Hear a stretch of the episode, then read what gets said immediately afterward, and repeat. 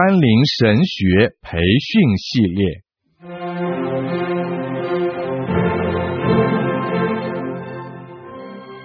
基督教护教学，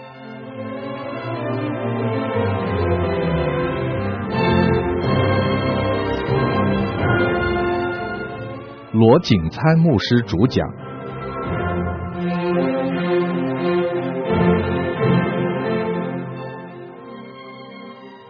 甘霖媒体资讯制作。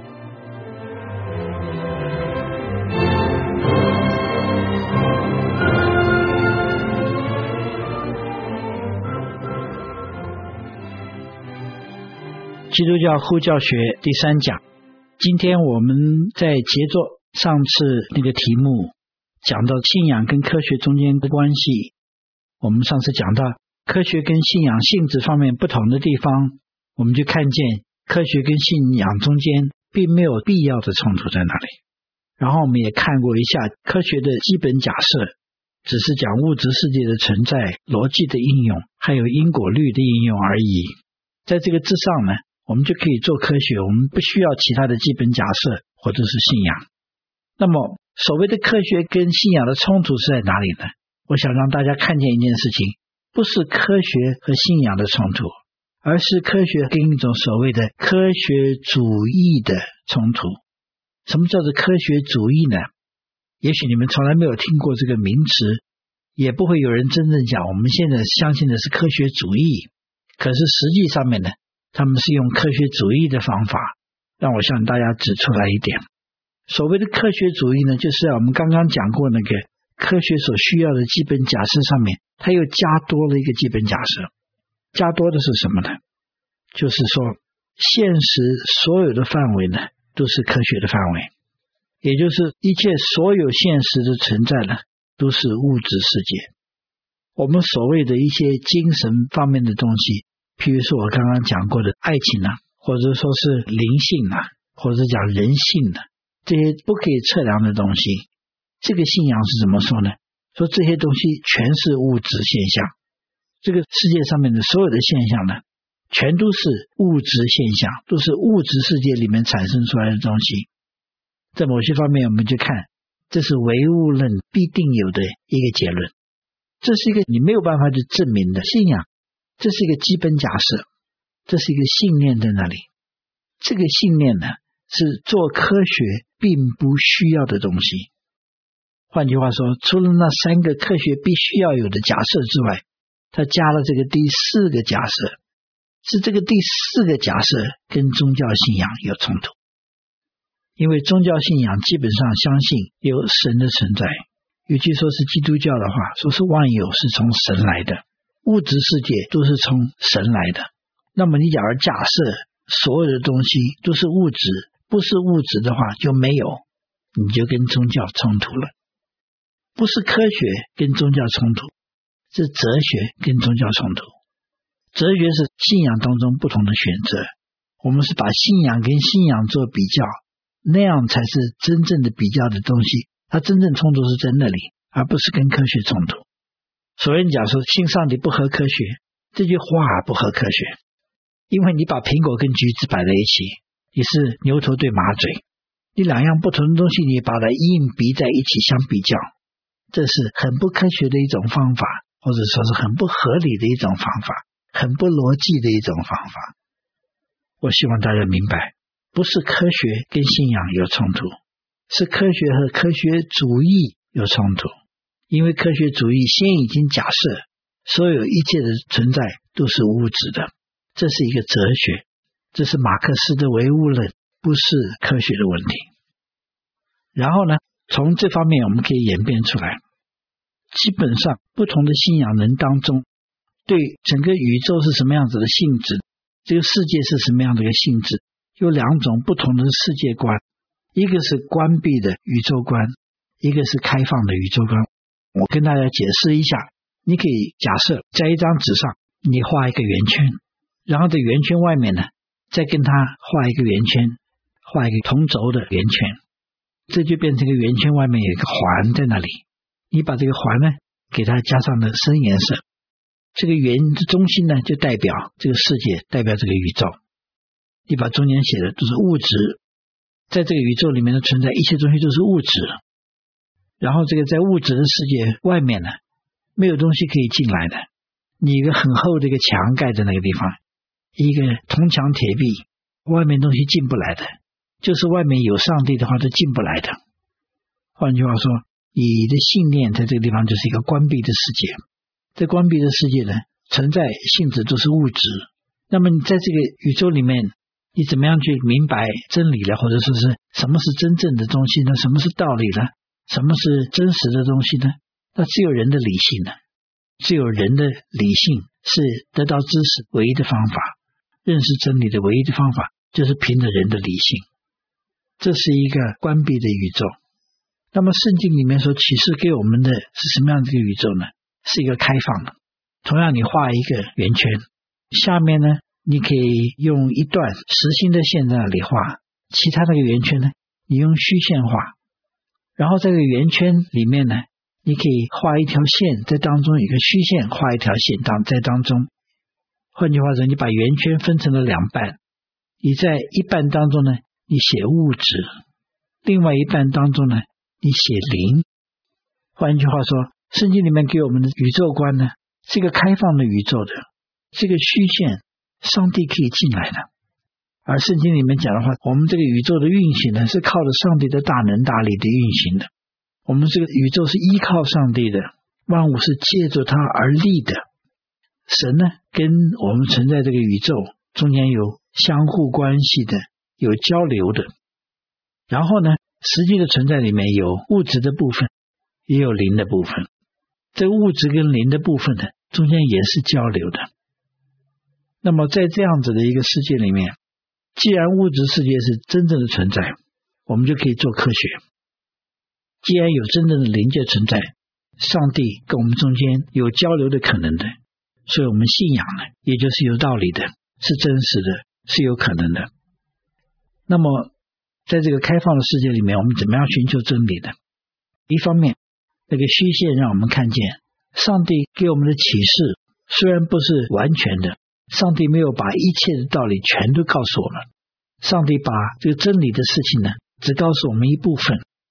可是这些部分呢，是我们能够认识上帝、认识世界一个根据，因为它是从神来的。所以，我们在这个开放宇宙系统里面，我们怎么能够明白道理呢？我们从启示来明白，上帝的启示是基本的资料，然后呢，人借着他对上帝开放的那个理性来明白上帝所启示的真理。换句话说，我们认识真理的方法是按照启示。按照一个向神开放的理性，所以基督教的信仰也是理性的。可是不光光是靠着人的理性，人的理性太有限了，人的理性也没有办法造出上帝启示的资料。所以呢，这样子一个开放的宇宙观念，对于知识的来源、知识的方法就要稳固很多。这个我们以后讲到世界观的比较里面的话。我们会比较详细的给你一些例子，让你看到所谓的科学跟信仰的冲突呢，是关闭的宇宙论，一个开放的宇宙论中间的冲突。这个冲突是宗教哲学性质的，而不是科学的。因为在这两个系统里面，科学都可以做。这也就是为什么事实上面我们有很虔诚的基督徒，同时也是成功的科学家，也是为什么我们可以有一些无神论的人。他们照样可以做科学，道理就在这里。我想，我们就对科学跟信仰中间的关系呢，我们就听到这个地方。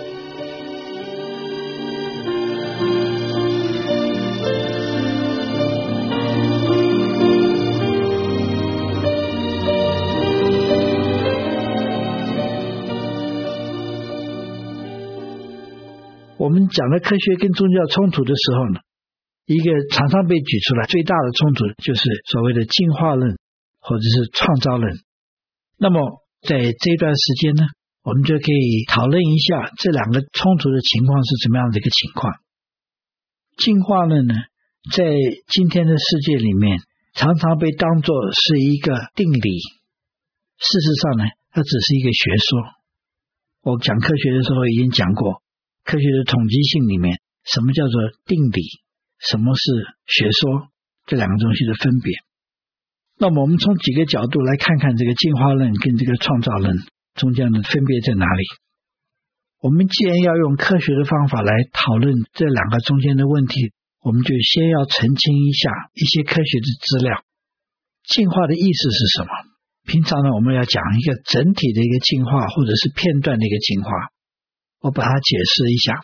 整体的进化呢，就是达尔文的这个进化论，就是说一切存在的这些生物呢，都是从最简单的单细胞生物演变出来的。起初呢，都是一些在海里面的一些单细胞生物，然后这些单细胞生物呢，就进化到多细胞的，然后慢慢慢慢的就从多细胞的就进到鱼类了，这鱼类呢就进到爬虫类。爬虫类呢，又进化到鸟类，然后鸟类呢，又进化到哺乳动物。那么哺乳动物中间就最高级的进化到猿猴，猿猴再进化成人。这个是所谓的整体进化。片面进化是什么？片面进化就是说是在某一类的东西当中，比如说是鸟类，这个鸟呢，在很长的时代里面呢，它的大小、它的结构等等的会有变化。可是它都是在那一种鸟类中间的变化，这个是片面的。换句话说，它不否认生物中间有演变的这种现象在那里。可是呢，它是被限制在一个种类之内的，而不是从单细胞这样子进化到更复杂的生物当中，从单细胞到人类这样子的一种进化。那么我们为什么要讨论这个呢？就是当我们要看到这个所谓的进化的证据，当我们要用这种证据的方法来证明东西的时候的话，我们就需要有个分辨。很多时候，我们看到进化论的学者或者是为进化论辩论的人呢，常常是把这种片面的进化的证据呢拿来支持整体的进化，这是不适合的。假如说是我们从几万年或者几十万年来看那些人，现在人的块头比他们大了。他们有一些演变在那个地方，所以证明人是从猿猴来的，因为因为猿猴比人的个子小，所以人从那个地方演变过来。用这样子的方法去证明的话，这个是不适合的。这就是从片面的演变呢，把它推到整体的进化，这个是证据的不适合。你要找整体的进化，你应当找到的证据是什么呢？就是所谓的，譬如说是从鱼类变到爬虫类，你找到的化石呢，或者你找到的这种证据呢？是半鱼半爬虫的东西，或者是半爬虫半鸟的化石，你能够证明它真的是这两种东西之间的东西，那个才是整体进化的适当的证据。所以我们要把这个东西搞清楚，我们所谓的证据到底是什么性质的？我知道我们讲的这种科学，讲的这种化石的东西，讲的生物学的分析等等的话，有很多很多的资料在那里。你做一种科学的话，你就发现你讲不完的，那每一样东西太多了。我是希望能够在这个地方让大家做分析的时候，能够在你开始进到那些细节的讨论当中，你先退一步看这东西的性质到底是什么。你这两样东西应不应该做比较？你从一个东西的证据里面，你进到另外一个结论里面的话，到底合不合适？到底是不是适当的？你有没有把东西搞错？你有没有牛腿跟马嘴对起来？你到底这个方法适不适合？你先看那个东西，先把那个分析清楚以后。再去看细节，要不然的话，我们很容易被那个细节绕在这个地方。细节后面的假设呢，我们还没搞清楚，然后到后来也搞不清楚。听这个好像有道理，听那个好像有道理，我们自己没办法做结论。我就希望我们能够搞清楚，第一个证据方面呢，我们要搞清楚到底这个是不是适当的证据，片面的演变能不能够证明整体的进化，这个东西我们要搞清楚，然后我们再去看证据。第二个关于证据方面呢。赞成进化论的学者常常有这样一种方法，就是看各种生物中间的这个不同，还有它们的相似的地方，来所谓的证明进化论。换句话说是类似呢，表示进化。譬如说，我们知道这个鱼，它在水里面要游的时候，它是用尾巴来动，尾巴下面有几个鳍在那个地方，帮助它往前面进，不是往后面退。它尾巴在摇动，那么飞鸟怎么样子动作呢？它是用翅膀，它打动翅膀然后它飞，它往前面飞。那么爬虫四个脚，人类两个脚，怎么样子行动呢？就是用脚来推地啊。一个脚使力推地的时候，它就往前面走了。这些东西是类似的，所以呢，代表就是进化来的，因为它是类似的。这个呢，我们需要清楚一下，类似是不是真正的就证明进化的？难道只有进化能够解释类似吗？假如我们相信万有都是从一个创造者的设计来的，他创造这个宇宙呢？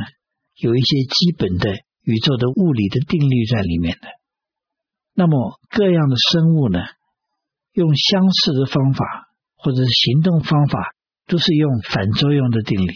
鱼尾巴打水，那么水就推动这个鱼往前面走，这是牛的第三物理定律。鸟翅膀打空气，空气推动鸟往前面飞，这也是第三定律。人行走用脚推地，也是牛顿的第三定律。同样的一个定律，那么这些不同的生物在上帝所创造的同样这个物质世界里面，用同样的定律来活动，这个难道就否定设计的可能吗？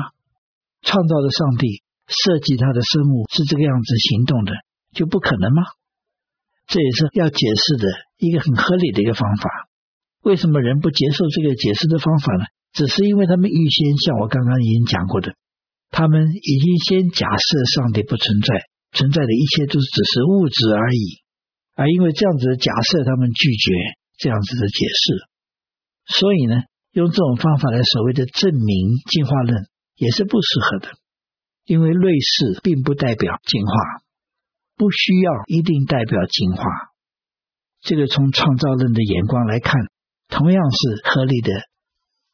我希望大家能够明白这样。那么这种论调很多，有的人从事胚胎的类似啦，或者说是各种各样方面的类似，头形状的类似啦，什么等等，它有很多类似的东西在那里。看类似的话，我们要明白，类似不是只有一种方法去看它。那么另外一个我们希望明白的就是基督教的信仰，上帝创造的信仰，一个主要受供给的材料呢，就是圣经里面讲到，在创世纪里面讲到。上帝创造天地的事情，说上帝在六天里面创造天地。一些基本上是唯物论的这个科学家呢，就说宇宙显然是很长的时间进展才到今天这个地步。上帝六天创造似乎是很不合理。我想跟大家分享一下圣经里面创世纪它是什么样子一个文体。我们看圣经的时候的话，我们常常忘记，我们常常用现代人的眼光。现代人的时间观等等的来看这个圣经，我们常常忘记了这个圣经是在西元前一千五百年写的。那个时候的文化跟现在的文化非常不一样。那个时候对时间的看法、对数量的看法有很多跟我们今天看法不一样的。假如你打开《创世纪》第一章的记载，你看上帝第一天是创造什么？第一天，上帝分开了一个光和暗。他称这个光叫做白昼，称这个暗呢叫做夜。上帝看是好的，这是第一天。所以上帝第一天分光和暗。那么第四天创造是什么？哦，第四天上帝创造太阳、月亮和星宿，让太阳管理白昼，月亮、星宿管理夜晚。这是第四天的创造。假如创世纪的记录是按照今天的现代科学的眼光所做的记载的话，那就问题大了。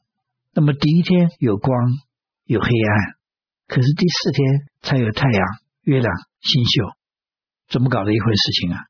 给我们先不要太快下结论，我们再看看上帝创造的第二天是什么？上帝第二天呢？他分开上面的水、下面的水，换句话说，上帝分开了天和水。天上有云，不会下雨；地下呢，有河流，有海。这是上帝创造的，把天跟水分开。然后上帝第五天创造什么？我希望大家开始看到第一跟第四，第二跟第五，第三跟第六中间都有关系。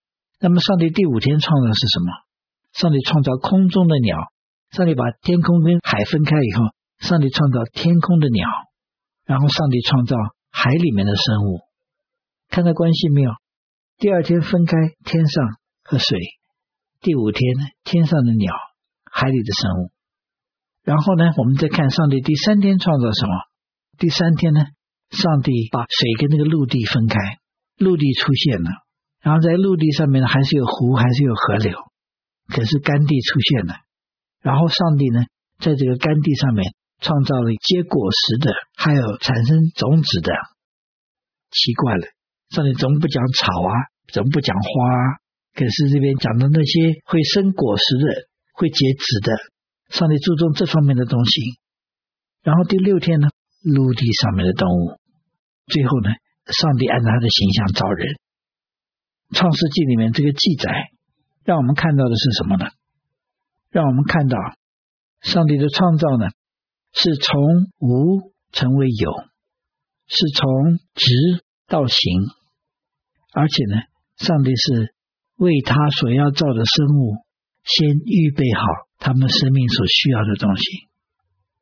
第一天，我们虽然是先看的光，光是一个质，然后呢，第四天把它的形体描述出来。第二天，上帝制造了一个环境以后，他制造鸟，他制造鱼。第三天，上帝没有造地上的生物之前，他先让那个有果实的树，还有那些。产生谷类的这种籽粒的植物，为什么强调这个呢？是食物的，这个是食物的。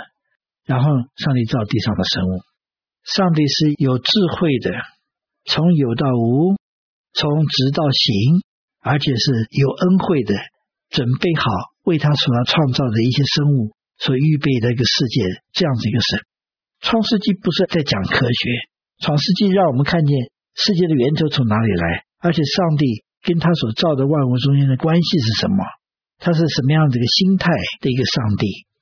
这些日子的分析呢，主要是按照这个样子的方法去把它描述出来的，而不是指二十四小时。下面解释二十四小时，在西元前十六世纪的人对这种科学时间的程序不那么注重的，他们的观念是不一样。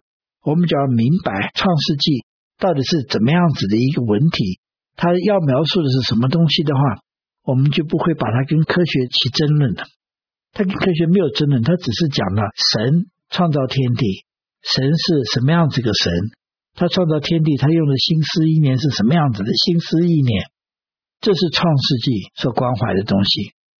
我们再退一步看看的话，其实创世纪不是一本科学的教科书。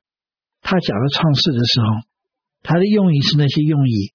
可是他提到这些物质世界的东西的时候，跟我们从这种科学的研讨里面，是不是有很基本上面的冲突？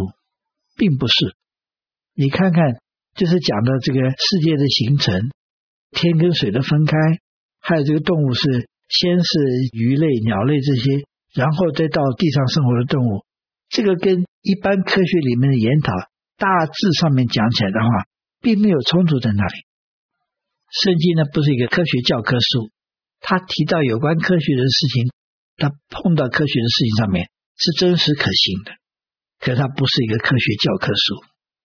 所以我们看见基本上面圣经的这个启示，关于上帝创造天地，跟科学并没有冲突，跟科学主义有冲突，因为圣经讲是神创造万物，神是灵，万物是从这个神无限这个灵出来的。而科学主义说，或者是唯物论说，没有上帝，这个东西呢是冲突的。这是哲学跟哲学的冲突，而不是哲学跟科学的冲突，不是信仰跟科学的冲突。所以我希望我们能够明白圣经里面讲的到底是什么以后，我们就知道怎么样去应付那个对圣经启示的攻击。圣经本身并没有冲突在那里，圣经是很清楚的是创造了。而进化论呢，很清楚的是唯物论，这方面的冲突呢，不是跟圣经的冲突，是这是两个基本思想上面的冲突。好，我们讲过了几样东西，就是我们要分清楚什么是整体的进化，什么是片面的进化，不能用片面的进化去证实整体的进化，不能够用类似的方法去支持进化，因为类似的方法同样的支持创造论。然后我们再明白创造的问题是什么？进化论有几个基本的问题在那里。一个问题呢，就是我们刚刚提过，你真正的证据在哪里？换句话说，那种在两类之间的化石呢，比如说是鱼跟爬虫之间的，爬虫跟鸟类之间的，达尔文的进化论是那样子进化的。那这两个中间的化石在哪里？其实我们已经找到很多各种样子的生物它的化石，甚至恐龙的化石，我们都找到很多很多。那么这两样东西之间的英文叫 missing link，这个 missing 就是还没找到的意思。这个还没找到中间的交结的东西在哪里？今天还是没找到。那么照达尔文的进化论的话，这进化应该是很慢的、逐渐的。既然是那么长时间这个进化，为什么我们没有那样子的化石呢？我们其他的化石都有很多很多在那里，那些化石在哪里呢？换句话说，进化论真正需要的证据还没有。第二点，进化论里面讲到，使一样东西演变成另外一样东西，它的工具是什么？他说是突变。可是我们从实验室里面见到所有的突变的现象，都是不健全的，都是不健康的，而且常常都是短命的。比如说两个头的蛇，或者是身上长满了眼睛的苍蝇，或者是苍蝇翅膀比较小，等等，都是不健全的。它们生存力呢，其实是。比正常的要差的，换句话说，变异这样子的方法是不正常的，是不健康的，而不是变得更完整、更健全的。我们没有那样子的证据，说是突变是进化的方法，没有那样子的证据在那里。第三点呢，就是进化论假设一切东西呢，都是从简单的变到复杂的、低等的变得高等的。换句话说，宇宙的这个动向呢，是往上的，可是科学上面的研讨，基本的物理学讲，所谓的热力学的第二定律，就是说，假如不是有外在的这个动力来支持的话，你把任何一样东西时间久了以后，它就会变得松散，它会失去它的组织。换句话说，这个宇宙的话，要不是有外有的力量在那里方运行支持它的话，宇宙会退化，宇宙会变成没有组织。而不是进化。换句话说，进化论呢，跟科学的证据基本上是相反的。另外，进化论还有一个问题，就说是进化论都是跟唯物论相提并论的。假如一些东西都是从物质来的，没有任何一个外来的一种设计在那地方，一切都是从豁然率或者是从偶然产生的话，那么进化论又假设一切东西都是往上的。一方面讲一切东西存在是没有设计的，另外一方面你又讲是有设计的，但是就互相矛盾的。我们前讲了，你任何一个学说里面，你不能够互相矛盾。你这个第一个假设跟第二个假设中间有矛盾的话，这就是内在不符合了。进化论就犯了这个内在不符合的毛病。然后他又没有适当的证据、适当的化石来支持他的这些理论，在外在方面他又是不符合的。所以这个进化论呢，是内外在都不符合的一样东西。